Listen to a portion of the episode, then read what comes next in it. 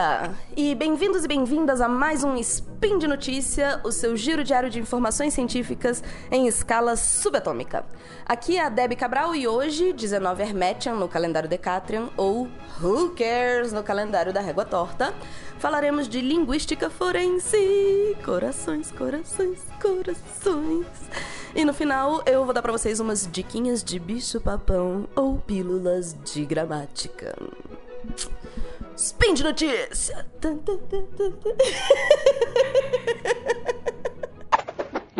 Speed Notícias.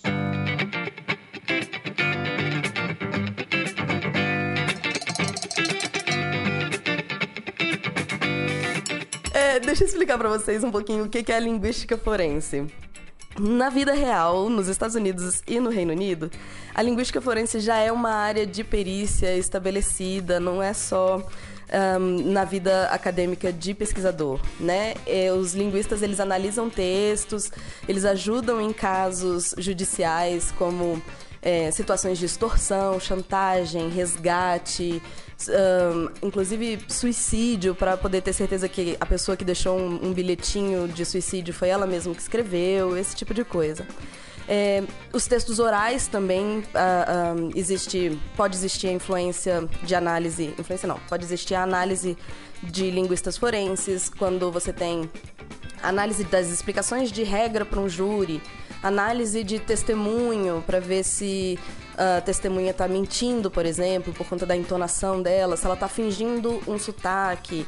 É, análise de interrogatórios para analisar a relação de poder entre o policial e a a pessoa que está sendo interrogada. Enfim, tem um monte de aplicação já na vida real. E a gente vai ver isso na, na segunda reportagem que eu vou trazer para vocês hoje. Mas, para chegar na reportagem, eu quero passar pelo primeiro artigo que chama Register Variation in Malicious Forensic Texts, que eu traduzi para variação de registro em textos forenses maliciosos, que é do The Journal, The International Journal of Speech, Language and the Law. É, essa revista eu recebo fisicamente na minha casinha, então não tem link para vocês. Mas se vocês tiverem mais interesse ou ficarem com alguma dúvida da minha explicação, é, me digam que eu respondo aí nos comentários, tá? Então, é, ele vai falar de variação de registro, né? É um professor Nini, da Universidade de Manchester. E o que, que seria registro, né? Para linguística, eu vou trazer a definição de Bieber e Conrad. Ah, Bieber? Editor, pode botar uma musiquinha? Ah, eu não, não tenho ideia, eu nunca ouvi Justin Bieber na minha vida. Mas tudo bem, então esquece, não coloca. não coloca a musiquinha. Vamos lá, o que, que é o registro? O a variação de registro é uma variação associada a uma situação de uso específica. O que, que isso quer dizer? Que a gente muda a forma como a gente fala dependendo de pra quem a gente tá falando, com quem a gente tá falando, o conteúdo que a gente tá falando. Então a gente muda a nossa forma de falar ou de escrever. Isso que é variação de registro.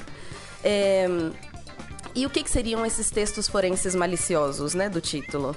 É, seriam as provas escritas em casos judiciais que envolvam ameaça, abuso, difamação ou tudo isso junto, misturado, mais um pouquinho e é isso.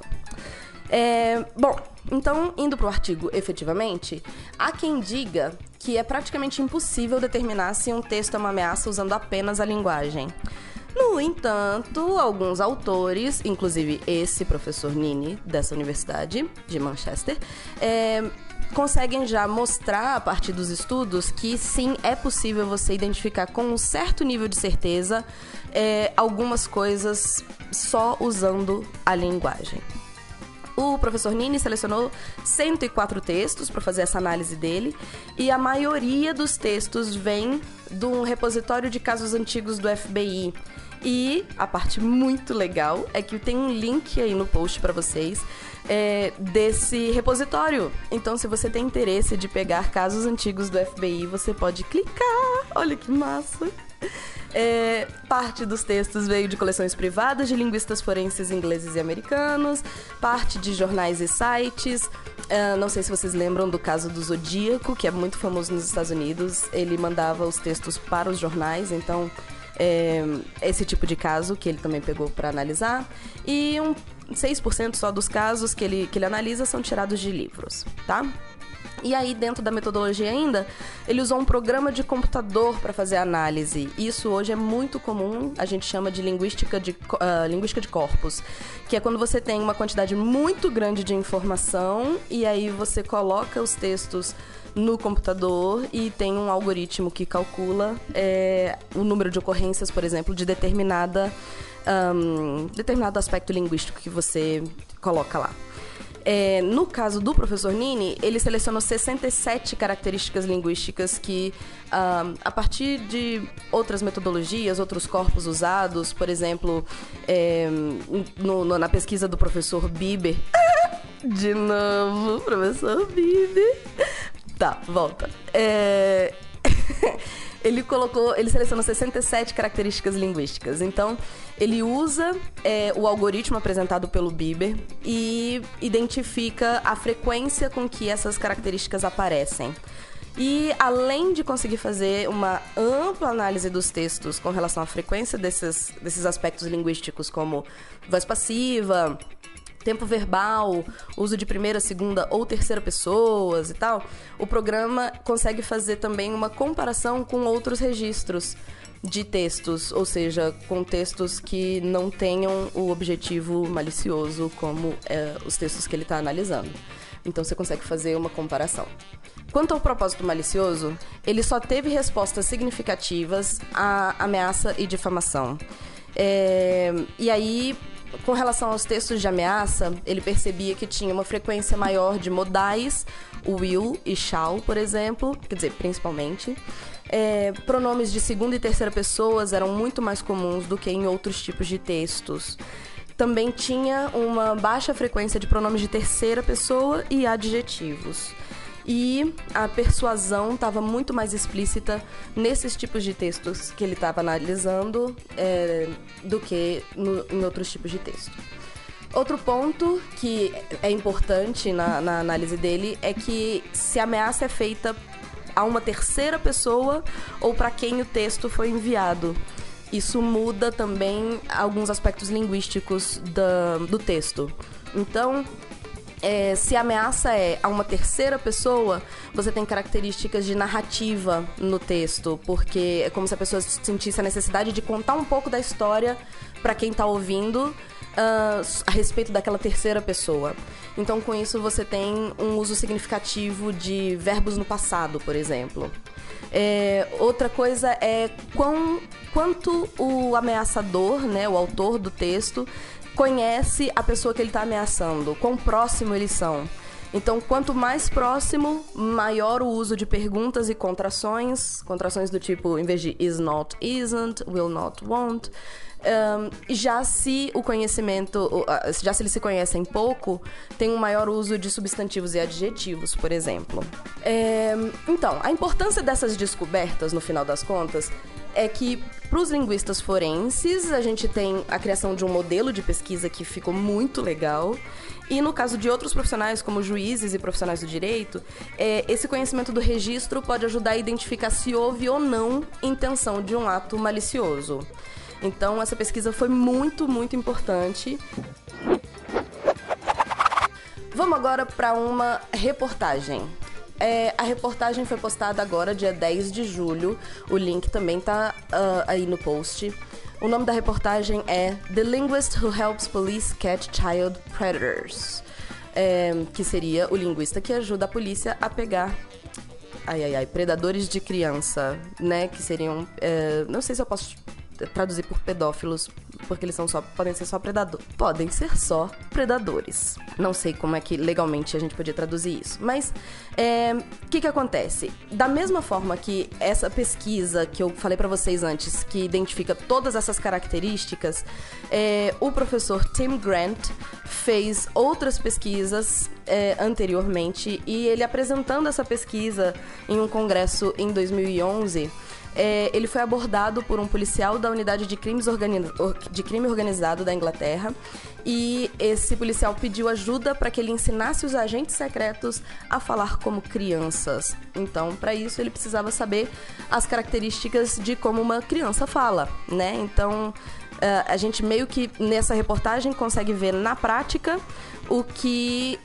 um, a consequência de estudos como o anterior. Eu acho que é isso, fica claro.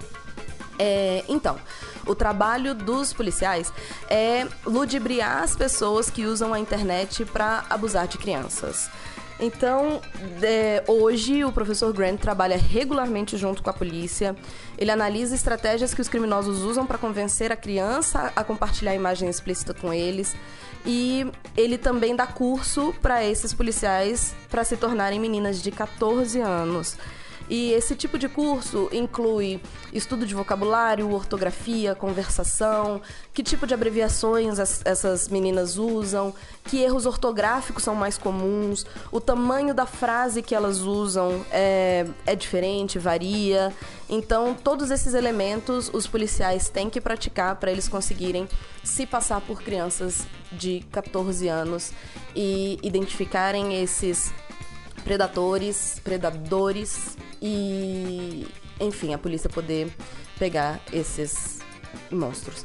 É, então é muito legal a gente conseguir ver na prática o que um, o estudo anterior pode levar, né? A que, pode levar. E esses foram os, essas foram as duas, um artigo e uma reportagem que eu queria trazer para vocês. E agora vamos para pílula de gramática. Vamos para o meu comprimido efervescente de gramática.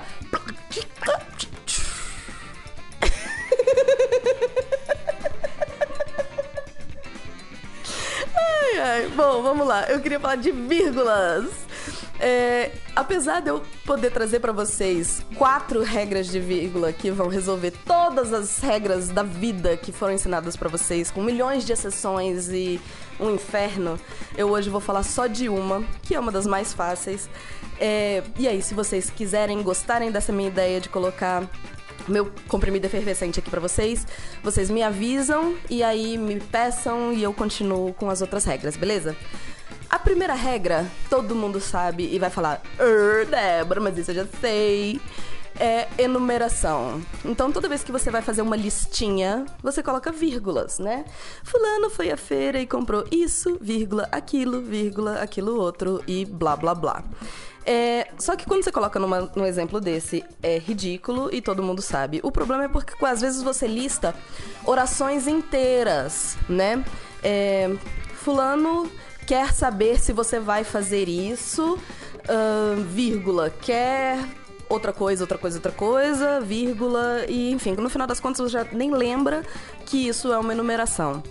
E aí, qual é o maior problema normalmente nos textos que eu reviso com relação à enumeração? A vírgula antes do e. Toda vez que você tem uma enumeração, o e significa que você está terminando essa enumeração. Então, se você está terminando, você não vai usar vírgula. Então, fulano quer saber se você escuta, por exemplo, o censo do SciCast quer saber se você escuta todos os podcasts, se você um, curte o Spin de Notícias, se você uh, interage nos comentários e se você um, gostaria de participar do Spin de Notícia, sei lá. É, nesse sentido, esse último E não pode ter uma vírgula antes dele, porque ele está terminando a enumeração. E é muito comum as pessoas colocarem essa vírgula lá. Débora, então você está dizendo que nunca pode ter vírgula. Para, para de querer criar regra. Entende o que eu estou dizendo? Você tem uma, uma enumeração e você tem um Ezinho que termina a sua enumeração. Pronto, acabou. Só que é, quando que existe a vírgula antes do E? Que é essa a sua pergunta. É, a vírgula antes do E vai existir se eu tiver falando de duas coisas diferentes. Como assim? Eu tenho que ter dois sujeitos diferentes. Porque aí o que está acontecendo, na verdade, é uma enumeração. Por exemplo, SciCast é o melhor podcast que existe, vírgula, e a Débora é a melhor spinner. Modéstia menos um. Sim, essa sou eu. É, eu posso colocar essa vírgula aqui. Por quê? Porque o, o primeiro assunto é o SciCast, o segundo assunto sou eu, a Débora é a melhor spinner. Então, nesse caso, é como se eu estivesse enumerando duas coisas que estão acontecendo, e aí eu posso colocar a vírgula antes do E. mas é o único caso em que eu posso fazer isso, porque eu não tô terminando uma enumeração. Percebe? Então, toda vez que vocês forem colocar a vírgulazinha antes do E, pensem duas vezes, porque 90% das vezes, é, quando vocês colocam a vírgula antes do E, não é para colocar, porque o sujeito é o mesmo e vocês estão só terminando a sua enumeração. É isso, gente. Espero que vocês tenham gostado. Por favor, me deem um feedbackzinho com relação a esse primeiro spin. Digam se vocês gostaram do meu comprimido efervescente, se vocês que tópicos de gramática vocês querem que eu aborde. E só lembrando que esse podcast, assim como tantos outros projetos do Portal Deviante, só é possível por conta do patronato do SciCast, tanto pelo Patreon, Padrim ou PicPay. Os links estão aí embaixo. É isso, fui, beijo!